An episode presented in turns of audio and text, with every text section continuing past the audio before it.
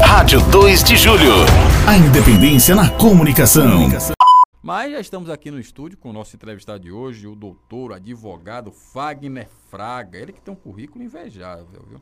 Doutorando em Direito Público pela UFBA, mestre né, em Direito pela UXAL, pós-graduado em Auditoria Fiscal pela UNEB e em Direito Eleitoral pela Unibahia. É professor da UXAL e coordenador do curso de Direito da FATEC. A gente vai tratar aqui sobre essa questão do processo educacional durante a pandemia. Bom dia, doutor Fagner. Bom dia, Caio. Gostaria de agradecer o convite para essa entrevista para debater uma temática tão relevante e ao mesmo tempo tão atual. Né? Então, faço também aqui uma saudação à mesa, é, através né, do, da pessoa do José Gomes, Luciano Reis e Chico Reis, e a todos que estão nesse momento nos escutando.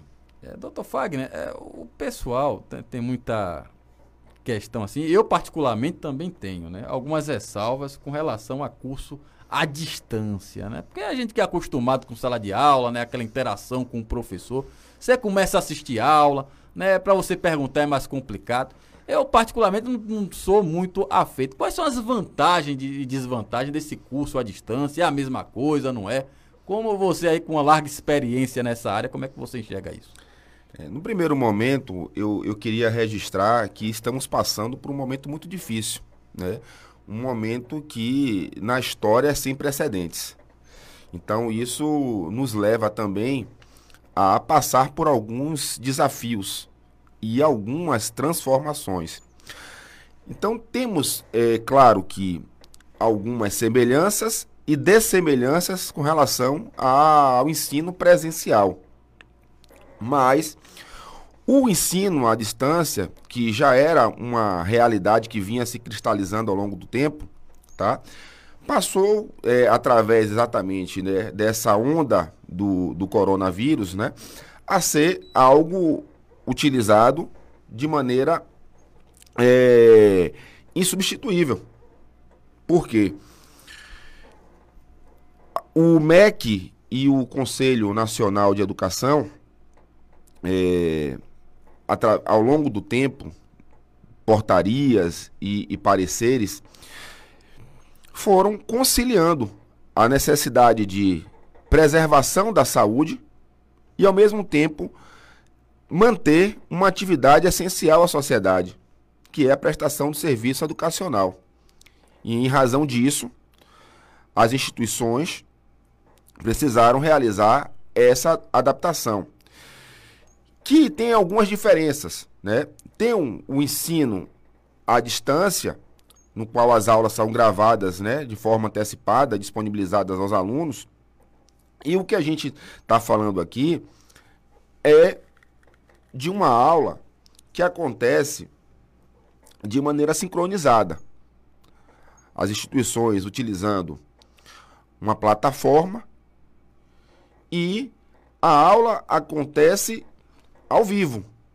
E nesse sentido, os alunos podem participar, os professores também é, escutam as perguntas e respondem prontamente. É aquilo que mais se aproxima ah, com relação à forma presencial e tem, sim, é, se concretizado de maneira, digamos assim, bem sólida. Assim, para que você tenha acompanhado, tá, tá, é de maneira satisfatória essa migração? Tem tido algum tipo. Claro, não é a mesma coisa, mas tem se aproximado do resultado que se tinha antes da pandemia?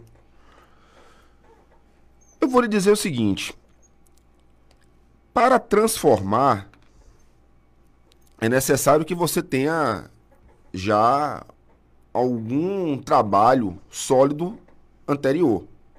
Então, é, nesse sentido aqui, eu quero afirmar que essa capacidade que os professores tiveram de transformação advém muito da sua capacidade né, e experiência com sala de aula. E aqui eu já faço uma é, parabenização a todos os professores que, inclusive, co conseguiram é, superar todas essas dificuldades e, de maneira brilhante, vem exatamente é, conduzindo a, a sala de aula de forma remota, de forma muito satisfatória.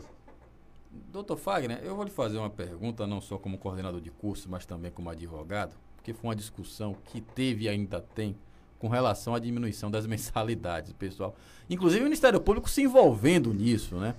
É, vereadores também, deputados criando leis, teve aquela discussão da, sobre a legalidade ou não de tal lei ser editada, né? Versando inclusive sobre código né? de, de, de relações né? consumeristas.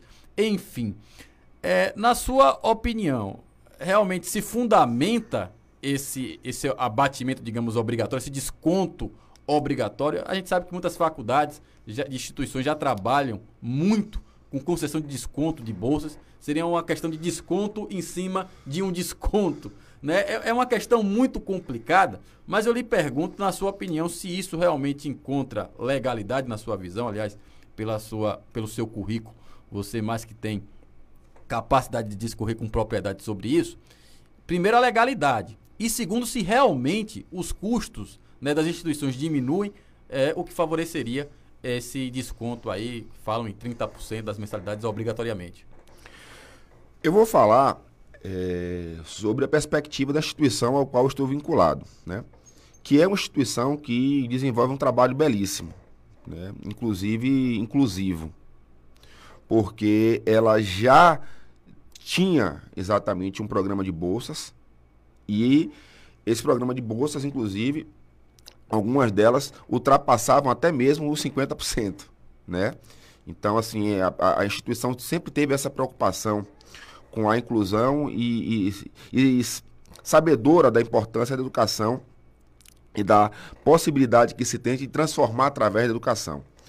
Então, é, essa foi uma realidade. Além disso, mesmo com tudo isso, a instituição ainda ficou muito sensível né, a, ao período provocado né, pelo coronavírus, porque é, não foi exatamente apenas uma crise sanitária, mas também uma crise econômica sem fim, né, é, na qual os empresários, na verdade, tiveram uma diminuição da sua atividade econômica, é, algumas pessoas passaram a ficar na condição de desempregadas, então isso mudou totalmente a economia nacional.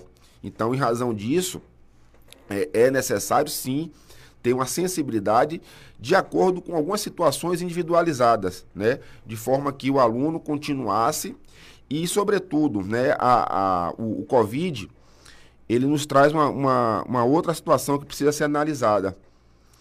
Ele muitas vezes acentuou o distanciamento social que já existia. Verdade. Né? Então, é, é algo a ser analisado dentro dessa perspectiva. Sobre a perspectiva legal, é, eu vejo que o, o papel do, do, Ministério Público né, e, e de outras instituições, é, apesar de toda relevância, todo protagonismo que tem, eu acho que quando se trata de relação de consumo, né, em, em qual há uma autonomia de vontade, né, eu acho que muitas vezes há um parecer geral sem exatamente conhecer de fato a realidade de cada instituição, um posicionamento geral sem conhecer o que cada instituição faz, eu acho um pouco temerário. Porque muitas vezes a instituição se vê obrigada a cumprir algo que muitas vezes já está, inclusive, cumprindo. Porque já, já tinha um programa anterior. De desconto. De desconto, sem sombra de dúvidas. Então seria o desconto em cima do desconto. O desconto em cima do desconto, é, sendo que a instituição manteve em dias né, todo o, o salário dos professores. Além disso, além disso, as aulas é, aconteceram nos horários que estavam previstos, né?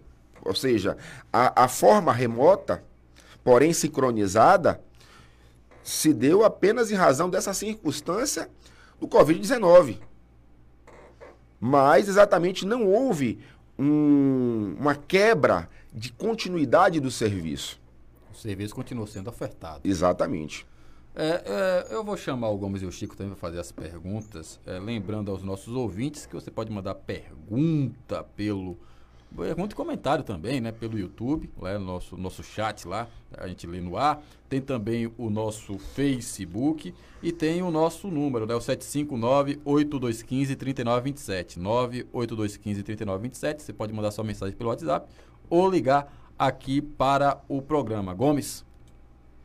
É, bom dia, doutor Fagner Fraga. Um abraço, obrigado por estar conosco. Mas é, é como é que nós podemos fazer para assegurar que o aproveitamento é, desse tipo, dessa modalidade de ensino, é, se nivele ao presencial? Nós sabemos que existem setores conservadores que são muito contrários a isso. E uma das argumentações é justamente essa que eu falei. Então, é, é na prática, na prática, no, no, no, dia a dia, quais são os elementos que mais contribuem, de acordo com a, constatação de cada um de vocês, para que se configure essa resistência e se essa pandemia que nós enfrentamos agora ajudou de alguma forma a reduzi-la, porque muitas inovações foram aplicadas, inclusive na área da medicina, que a telemedicina era proibida, ela hoje, de certa forma, já é aceita. Bom dia, Gomes. Satisfação falar contigo. É importantíssima sua pergunta, é, porque eu aproveito esse momento para falar de uma grande revolução que aconteceu no curso de Direito da FATEC. Exatamente é, nesse período pandêmico. Registrando aqui que esse convite que me foi feito para coordenar o curso há dois anos e meio atrás, né, que para mim já foi um desafio, e a instituição exatamente apostou exatamente um modelo diferente, no qual é, eu tive a possibilidade de, de trazer para essa cidade, para o curso de Direito de Alagoinhas, professores altamente renomados da cidade de Salvador. E isso foi impactante e altamente relevante para a continuidade no período pandêmico com brilhantismo. E lhe digo isso porque é, as nossas atividades ao longo desse período, inclusive, ultrapassaram as linhas da sala de aula.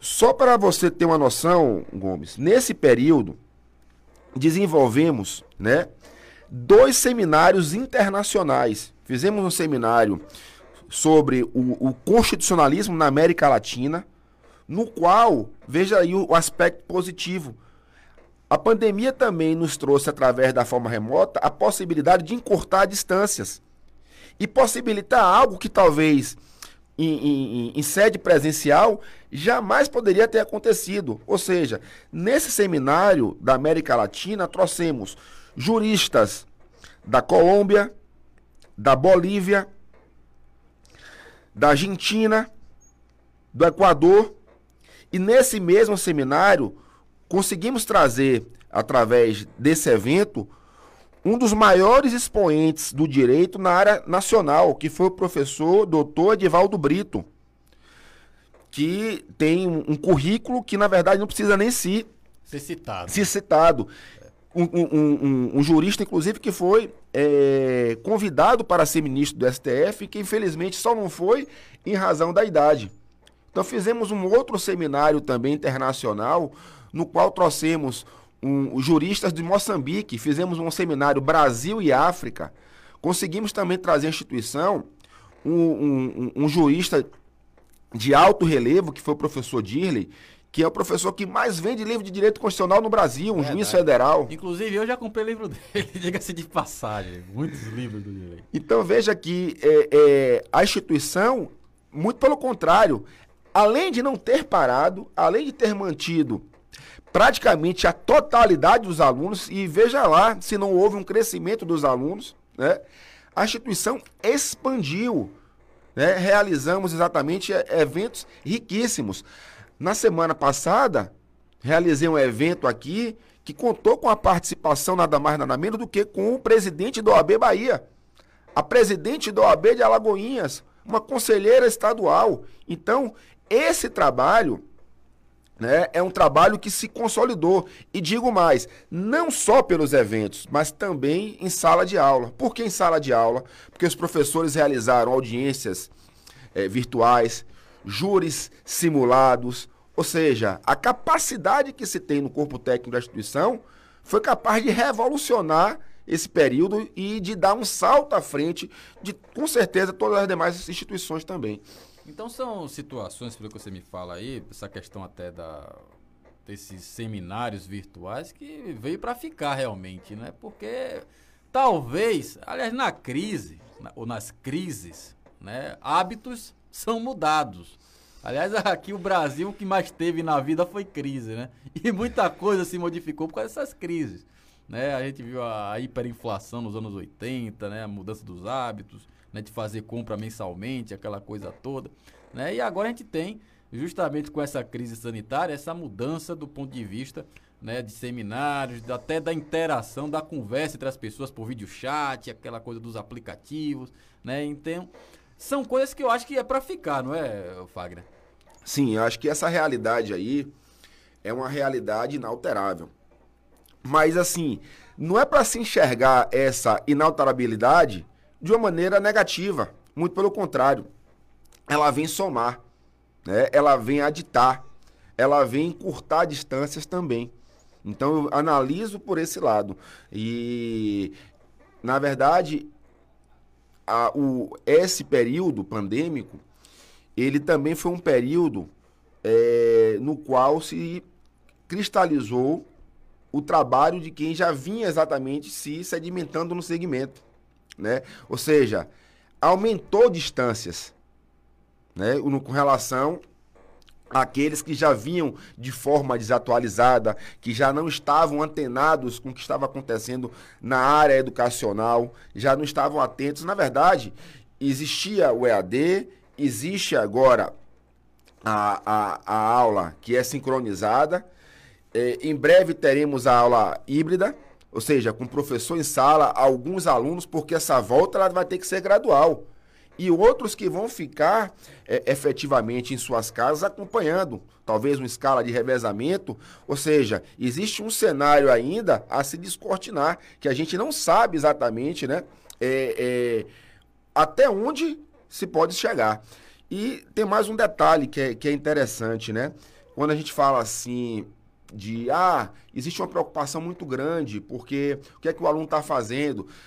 Enquanto tiver uma aula assim, tem um aluno que um grupo de alunos que pode ser responsável pela pesquisa, um outro aluno que na verdade vai estar tá elaborando o seminário, um outro que vai estar tá se apresentando, ou seja, é, houve sim a possibilidade de se vivenciar situações diversas nesse é, período. É, o, o ser humano se adequa né, às situações. Realmente vai ser muito difícil, claro, é complicado você criar né, modos de se adequar ao momento da pandemia, mas que são necessários se fazer justamente porque pior é você ter a descontinuidade do curso. Como a gente está vendo, inclusive. Aliás, já acontecia isso no setor público, né? Nas faculdades públicas, os melhores cursos, inegavelmente, são das universidades públicas. Agora, as sucessivas greves, aquele para, para, volta, para, aquela coisa terrível. E agora com a pandemia se complicou mais ainda. Então, as faculdades, pelo menos as particulares, e a, e a FATEC, inclusive, né, conseguiu manter né, a regularidade das aulas, né, sem dar aos alunos esse tipo de, de deficiência, né, do ponto de vista é, de prestação de serviço. Agora, muito se discute justamente isso, né? É, recentemente a gente recebeu aqui, professor e doutor também, é, uma reclamação de, de pais de alunos da rede pública de ensino, isso aí já de, é, é, colegial, né? Com relação a, a esse ano, né, que não teve aula. E eles questionavam, poxa, não teve aula, a rede particular teve e a gente não teve e aí os nossos filhos vão ficar prejudicados, o governo do estado não volta com as aulas presenciais, nem indicam né, a, a, um sistema de EAD.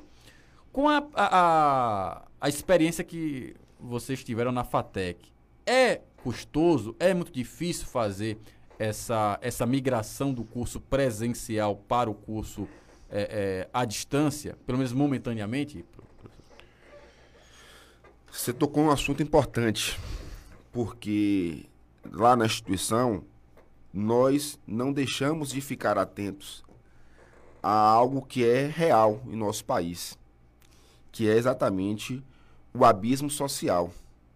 É, então, você fala da, da escola pública, é, eu falo também da universidade pública, ao qual também estou vinculado, né, através de um programa Estrito Senso.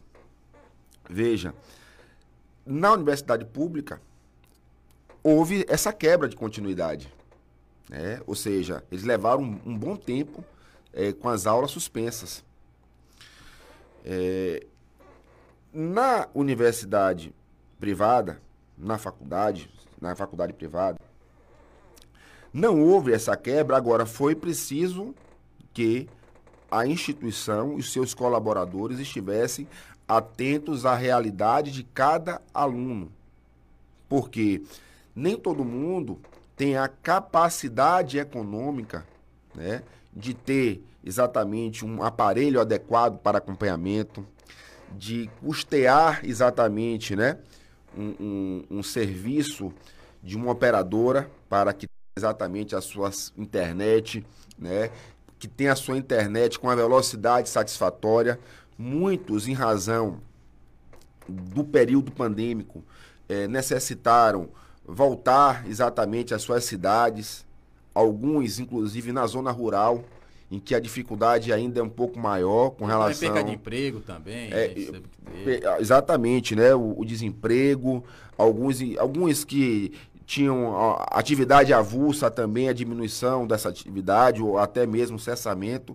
Então, é preciso ficar atento, porque nós temos sim, e essa é uma realidade que a gente tem que é, saber, que tem que conviver com ela, mas esse abismo social, ele não foi capaz de gerar uma exclusão na nossa instituição. Muito pelo contrário, analisamos os casos de maneira individual. E outra, é, foi importante porque a preocupação aqui que você falou foi uma preocupação com o aprendizado. E eu lhe digo que o aprendizado não foi comprometido. Porque você vai me falar assim, qual é a capacidade que você tem de aferir isso? Através das avaliações? Sim. É, você necessariamente precisa realizar as avaliações. Mas as avaliações aconteceram de uma outra maneira. Por quê? É necessário se apurar o quanto que se aprendeu ao longo do processo de aprendizagem. Ou seja, a cada aula, a cada apresentação, a cada compartilhamento que você faz com material de estudo, não exatamente através daquele dia específico que anteriormente existia, que você agendava o dia da prova, como se diz, né? Ah, o dia da prova que os alunos ficam naquela é. situação de terror, que só tem exatamente de 7 da noite até 10 da noite para poder realizar a prova. Não. Foi preciso se pensar também em outros métodos avaliativos, apresentação de seminário. Alguns professores é, na instituição lá cobraram seus alunos que fizessem um vídeo de dois minutos e se apresentassem. Outros fizeram um júri simulado. É, outros pediram que, na verdade, escrevessem um mini artigo. Outros fizeram uma, uma, uma prova através da, da plataforma que nós utilizamos, né? Enfim, a, a, o formato, na verdade, se expandiu, porém não comprometeu a análise né, do quanto se aprendeu ao longo da jornada do semestre. Isso que foi muito importante. Quer dizer, não houve comprometimento né, para o, o, o, aluno.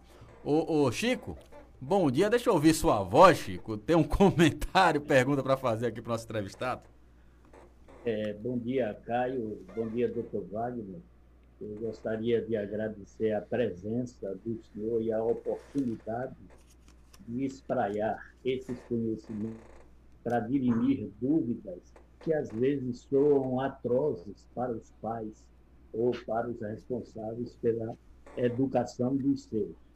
É, não há como nós é, descaracterizarmos a imprescindibilidade e, por consequência, também a inevitabilidade do ensino à distância, dadas diversas dificuldades, principalmente a, a distância física e a possibilidade de trabalho em outros locais é, que dificultam a presença física numa sala de aula. Isso é lógico. Mas eu, doutor, como exemplo da socialização vivida, eu que já fui é, político na cidade, vereador, vice-prefeito, prefeito, devo muito a essa possibilidade de sucesso político exatamente a socialização vivida, a presença em sala, a constituição de amigos, que até hoje essas amizades perduram e me ajudam é, de alguma maneira. Então, é, exposto isso ao, ao senhor, né, considerando um elemento é, precioso, imprescindível, como é o, o ensino à distância, eu ouso perguntar ao senhor: e a socialização?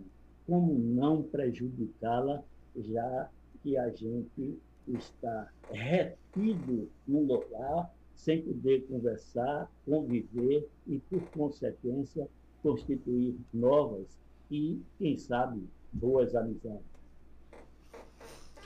Importante é, reflexão e nós esperançosos que somos, né? É, vivemos a, a, expectativa de que é, esse período se finde com maior brevidade.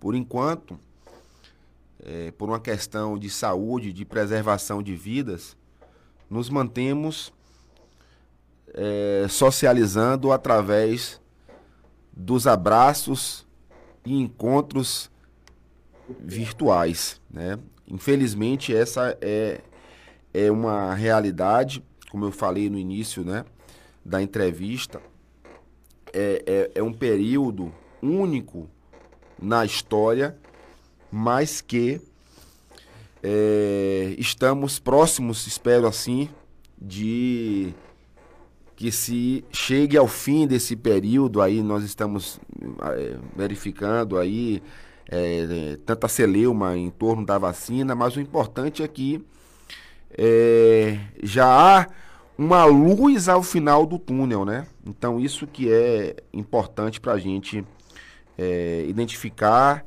e presenciar. Mas lhe digo que ainda que de forma remota, nesse período de forma específica, eu tive a oportunidade de, inclusive, expandir o rol de amizades, né? É, participar também de, de outros seminários, não aqui especificamente na FATEC, mas recebi convite de outros locais, conheci outras pessoas. Então, é, é um momento exatamente de a gente se abraçar o que tem, né? E de se preocupar com a saúde e com a vida, né? Dos nossos familiares. É aqui acompanhando a entrevista o Danilo Soares, mandando um bom dia. É grande Fagner, detém um conhecimento fantástico. A conheci, conheci na FATEC. É, o Richardson Freitas também mandando um abraço, acompanhando. Aliás, a gente vai trazer aqui também aqui o Richardson Freitas, que é professor lá na. na... Eu não sabia disso, viu, Gomes? O Freitas. O, o Freitas... demolição?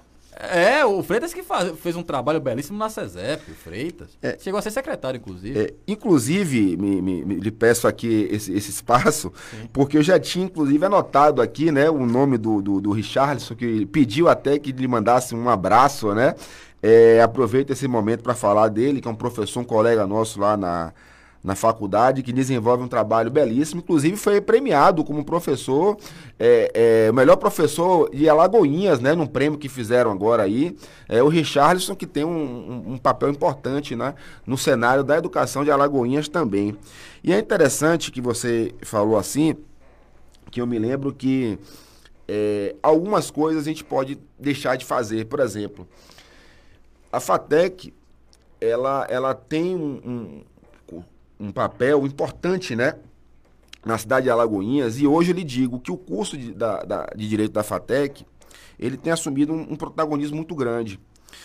Agora, é, algo que o, o, nosso colega Gomes falou agora há pouco, né? É, e, e, e, a celebração e o abraço, né? e exatamente essa interação.